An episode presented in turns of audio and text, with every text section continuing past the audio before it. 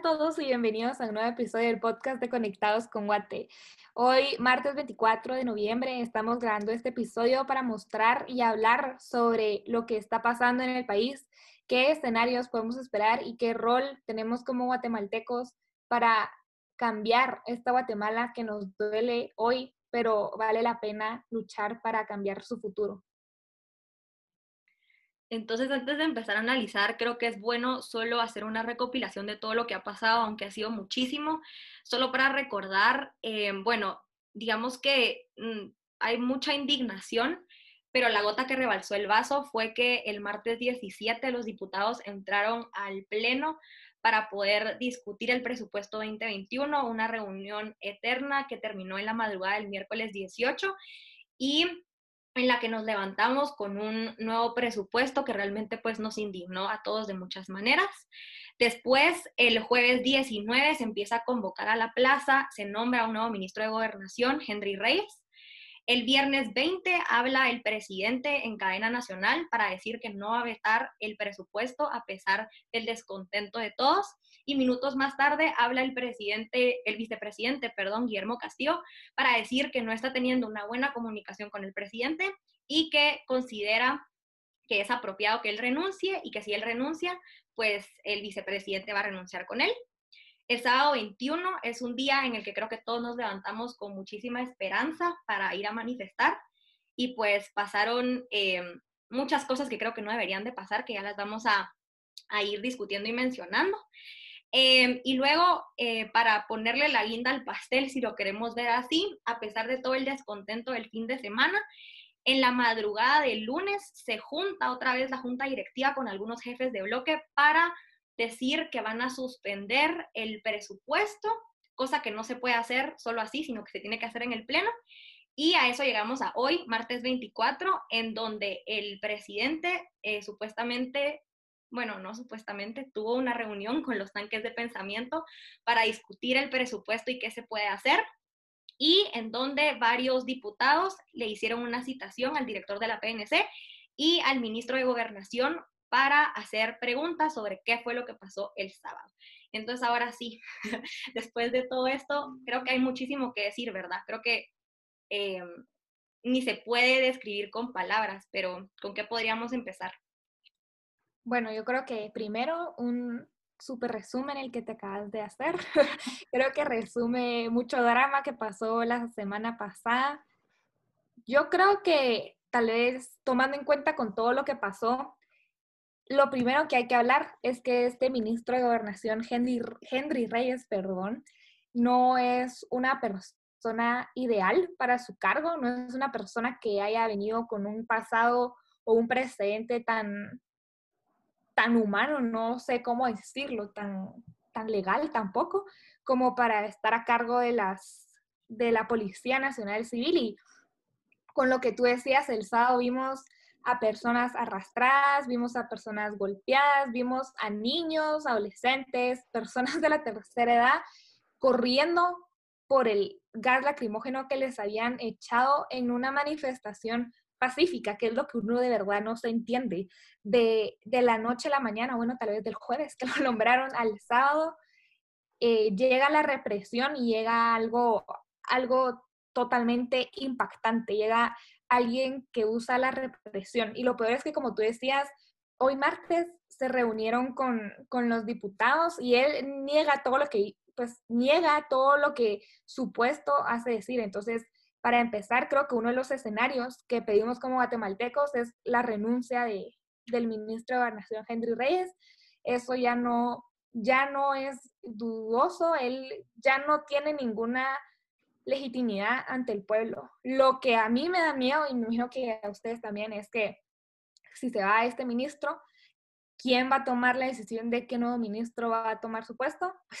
Pues el presidente de Yamatei. Entonces, si él no nombró, siendo el tercero en el, ni el año que lleva Yamatei, no me imagino que el cuarto sea diferente. Tal vez en la cuarta es la vencida, pero pero para empezar, Henry Reyes ya no puede estar en el puesto y esperemos que alguien que venga ya no, ya no sea cómplice de esta red sucia de violencia y represión. No sé qué piensan ustedes.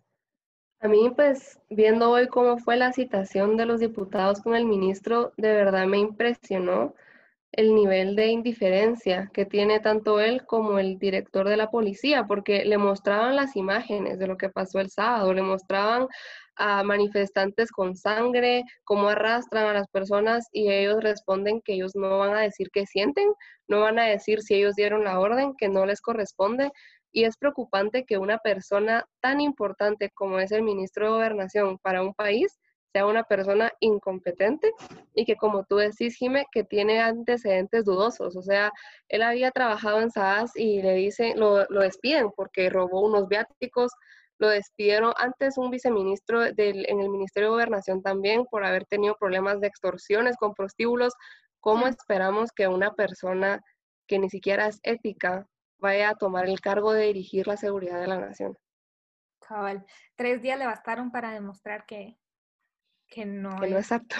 No es apto. Definitivamente, yo, yo creo que hay tantas cosas, tal como ustedes estaban diciendo, tal vez si regresamos un poquito al sábado, de verdad que yo veo esas imágenes em, y, es, y es horrible, o sea, uno no puede creer que realmente ese tipo de hechos se dieron en una manifestación completamente pacífica, o sea, yo creo que muchos teníamos la ilusión de que iba a ser el principio de algo que se iba a poder lograr de una manera tranquila y de una manera correcta y ver la forma en la que todo fue tan violento y tan reprimido, yo creo que dice muchísimo de este gobierno y también del hecho de que hasta el momento el presidente no se haya pronunciado, ni muchísimos de los diputados que votaron a favor del presupuesto, que fue, creo yo, la gota que derramó el vaso para que todo esto pasara, porque por sí no solo estamos en medio de una pandemia,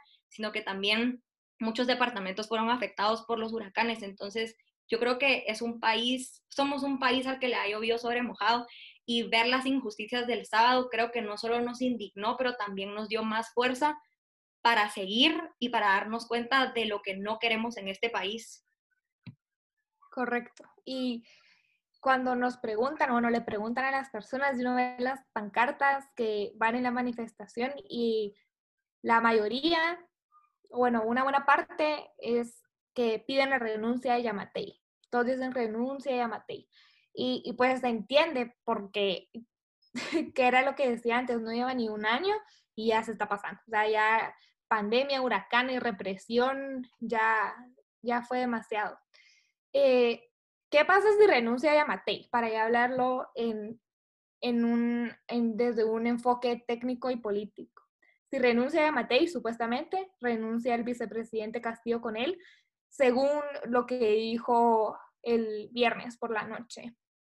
Si renuncia el binomio presidencial, constitucionalmente, el poder del organismo ejecutivo se trasladaría al organismo legislativo, mientras el Congreso en el Pleno deciden quién va a tomar eh, el poder de la presidencia y de la vicepresidencia. Entonces, ¿esto qué quiere decir? Vemos que el Pleno no es pleno, porque no, hay, no están los 160 diputados eh, discutiendo entre todos. Es la junta directiva y algunos jefes de bloque, unos que otros, eh, que están tomando las decisiones por todos. Entonces, ¿se imaginan ustedes a un Alan Rodríguez y a su junta directiva teniendo a cargo el legislativo y el ejecutivo, esperando que ellos voten por un binomio presidencial. O sea, no sé si lo ven, lo ven factible, ven que, que Alan y su junta de diputados vayan a, vayan a tomar esta decisión. No, yo creo que no. Sí, yo creo que sería un grave problema porque al final regresamos a lo mismo, o sea, regresamos a otro problema. Y yo creo que ha sido uno de los grandes problemas de este gobierno, es de que no vemos un contrapeso de parte del Congreso, de parte del legislativo, que es lo que debería de haber. O sea, vemos como que el Ejecutivo y el Legislativo van de la mano y no se sueltan y es tan importante que exista ese contrapeso para que hayan ciertos límites. Entonces, cierto que en este momento eh, darle esa responsabilidad al Congreso tampoco sería lo más apropiado, ¿verdad? Y además, hablando de la posibilidad de que pase que renuncie a Matei, yo lo veo muy complicado porque creo que tenemos que recordar que Este señor ha intentado llegar a la presidencia, si no estoy mal, cuatro elecciones anteriores a esta. Tres y una de alcalde, creo. Bueno, ha estado súper metido en la política y con ganas de llegar al poder y no creo que vaya a ser fácil sacarlo de ahí.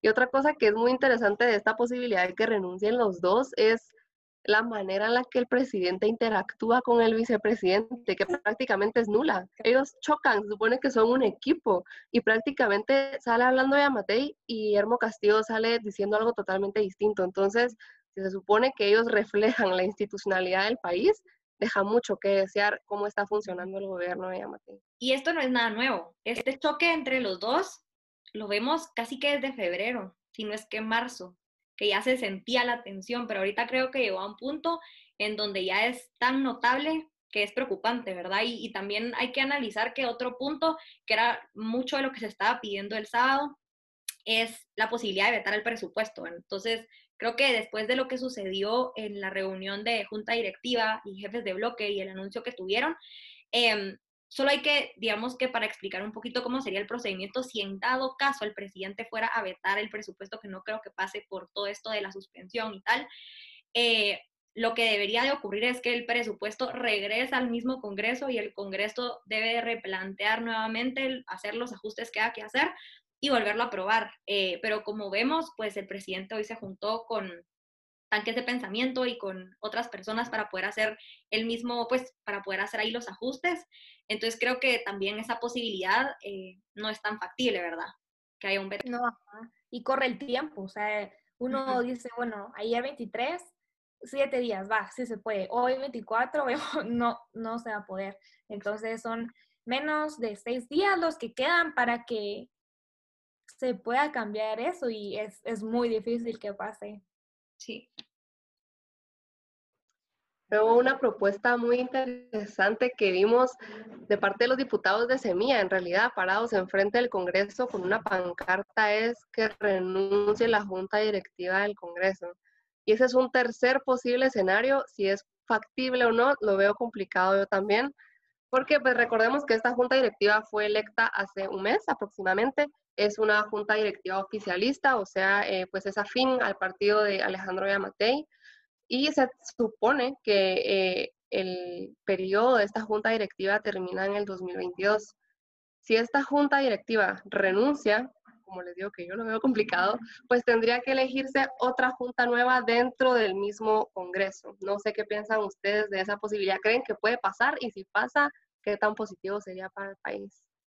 Mira, yo creo que de los tres escenarios que planteamos, la renuncia de Amate, el veto de presupuesto y la renuncia de la Junta Directiva, para mí lo más factible es que renuncie la Junta Directiva. Son diputados que ojalá y esta presión social les esté asustando y evidentemente por cómo se reúnen a las 3 de la mañana es que si no tienes nada que esconder y si no tienes miedo lo haces al día y ellos tienen miedo y para mí eh, la presión social es súper importante por eso, porque ahorita la sociedad se está juntando y está diciendo renuncien, o sea, el Congreso ya perdió legitimidad, que es impresionante, son contados tal vez con una mano los diputados que, que medio se salvan sin importar la ideología, solo porque al menos defienden un poco a la población, pero para mí que digamos renuncien no, no voy a decir los nueve de la Junta Directiva, pero que renuncien algunos,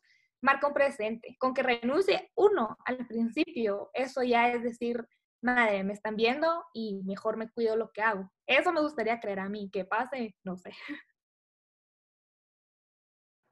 Además, creo que todo esto pues nos tiene que servir de lección a todos, creo yo, que al final de cuentas quienes pusieron a estas personas en el gobierno fuimos nosotros cuando votamos y creo que por eso es tan importante saber por quién estamos votando, porque al final de cuentas pues están ahí para representarnos y vemos que están fallando en hacer eso.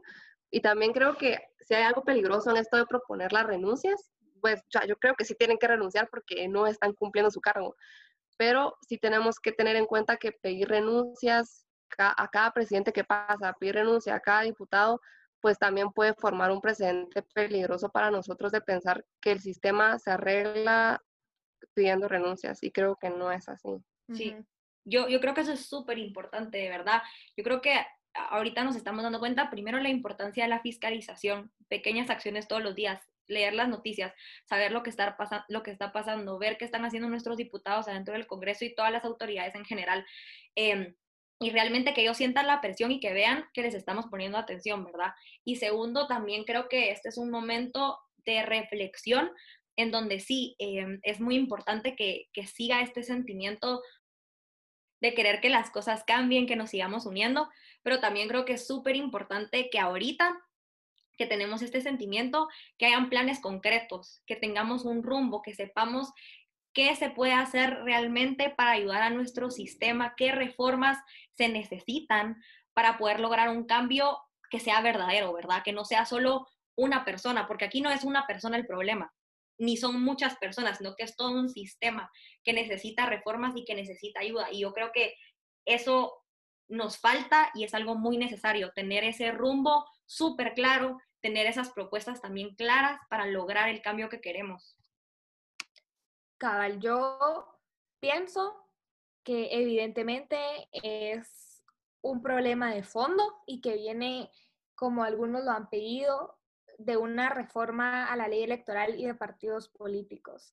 Creo que eso es algo más técnico, que cuesta más explicarlo, cuesta más que eh, personas de, distintas edades eh, y de distintas profesiones vengan si uno se pone a pensar, es más fácil decir que renuncie a Matei o reforma la ley electoral y partidos políticos que tengo que leer y entender y no entiendo porque obviamente a no todos, no, a todos, perdón, nos gusta la política y es súper comprensible. Entonces creo que el punto de partida de querer que se cambien a las personas está bien, porque está bien, porque si tú no querés tener representante, alguien que se está robando el dinero enfrente de nuestras caras, está bien pero también de fondo, que era lo que ustedes decían, este cambio. Y creo que la ley puede fortalecer esto, porque como decía Majo, si no votamos por partido, vamos a poner el ejemplo del partido A. Si no votamos por el partido A y votamos por Juan, Pepe, María,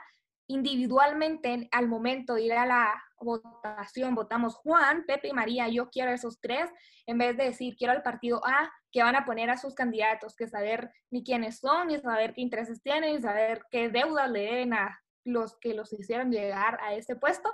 Sí. Creo que las cosas pueden empezar a cambiar y ya sería más fácil identificar quiénes queremos que nos representen en vez de que los elijan partidos políticos y partidos políticos que son débiles, porque si vemos, son presidencias y Congreso que los partidos cambian y uno puede pensar uno o dos partidos políticos fuertes, pero en realidad no, no son que perduren el tiempo, no son partidos que tengan propuestas claras y no son partidos institucionalizados que puedan lograr un cambio y permanecer ante las crisis y seguir al tiempo. Sí, al final son como que fueran vehículos políticos, diría un profesor nuestro, que en realidad es un grave problema.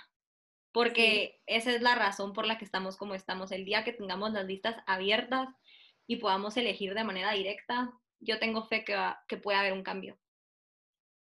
Sí, y creo que todo empieza desde hoy, o sea, desde, no mentira, desde manifestar, o sea, desde las manifestaciones que ya hubo, Así, se hace. Y es que si uno no pide el cambio, ¿quién lo va a pedir?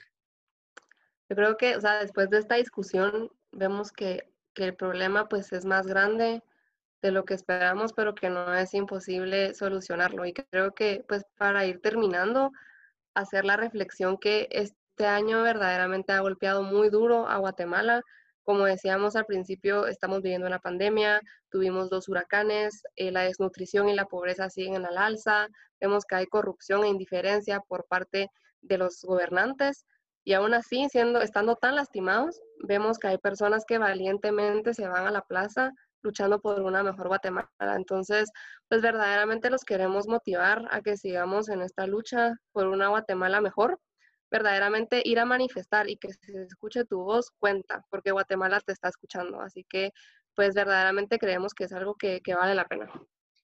Yo solo quiero decir algo súper rápido y creo que las tres vamos a, coincidir en esto y yo no sé a quién le va a llegar este podcast, no sé quién lo va a escuchar, pero de verdad que creo que cuando vimos a, a los jóvenes que se llevaron justamente el sábado, estudiantes, gente de nuestra edad, personas de nuestra edad, eh, de una manera muy injusta, creo que todos sentimos la indignación y lo sentimos como algo personal, incluso si no conocíamos quiénes eran y ver la forma en la que ellos realmente fueron súper valientes y cómo todavía siguen con la motivación de seguir luchando, de volver a ir a la plaza, de verdad que no me puedo ni imaginar por lo que pasaron.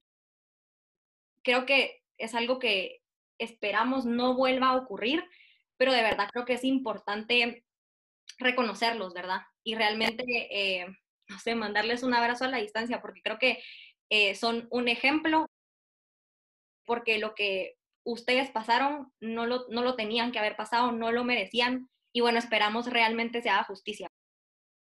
Sí, así es. Y hacemos la invitación a los que puedan, con las medidas de seguridad apropiadas, con las medidas de protección, ir a manifestar a la plaza, porque esto no no termina el sábado, no termina este próximo sábado 28, sino que esto va a seguir y evidentemente si podemos salir, lo ideal es que lo hagamos, pero si no lo pueden hacer y también es totalmente comprensible, hay maneras de hacerlo. Compartir un post en redes, compartir una noticia, hacer conciencia en nuestras familias, con amigos. Pareciera que viviéramos en muchas Guatemalas distintas, cuando somos una nada más y tenemos que estar unidos en una misma lucha para lograr el cambio que queremos. Entonces, con Conectados con Guate tenemos una iniciativa, se podría decir, que es usar un listón blanco, una, perdón, un listón azul, una pulsera. Cualquier tono de azul. cualquier tono de azul, en cualquier presentación de azul, no tiene que ser un listón específicamente. Eh, mostrarlo en donde ustedes puedan, pueden ponerlo como foto de perfil en Facebook, como nos han llegado personas súper lindas que lo han compartido y lo han puesto porque no pueden ir a manifestar, ponérselo como pulsera, ponérselo en el carro, ponérselo a la mascota, ponérselo a su bolsa, ponérselo en el pachón, no importa, pero es una demostración de que estamos juntos y capaz alguien nos ve en el súper con el listón azul y dice como, ala, él está o sea, él está aquí en el súper, pero sigue luchando por un aguate mejor. Entonces, los invitamos a que hagan eso y a que a las personas que les llegue este episodio puedan, puedan unirse a nosotras y a los chapines que estamos juntos en esto. Así que los animamos a todos a que sigamos pendientes de nuestra aguate. Adiós a todos y nos vemos en la plaza. Adiós.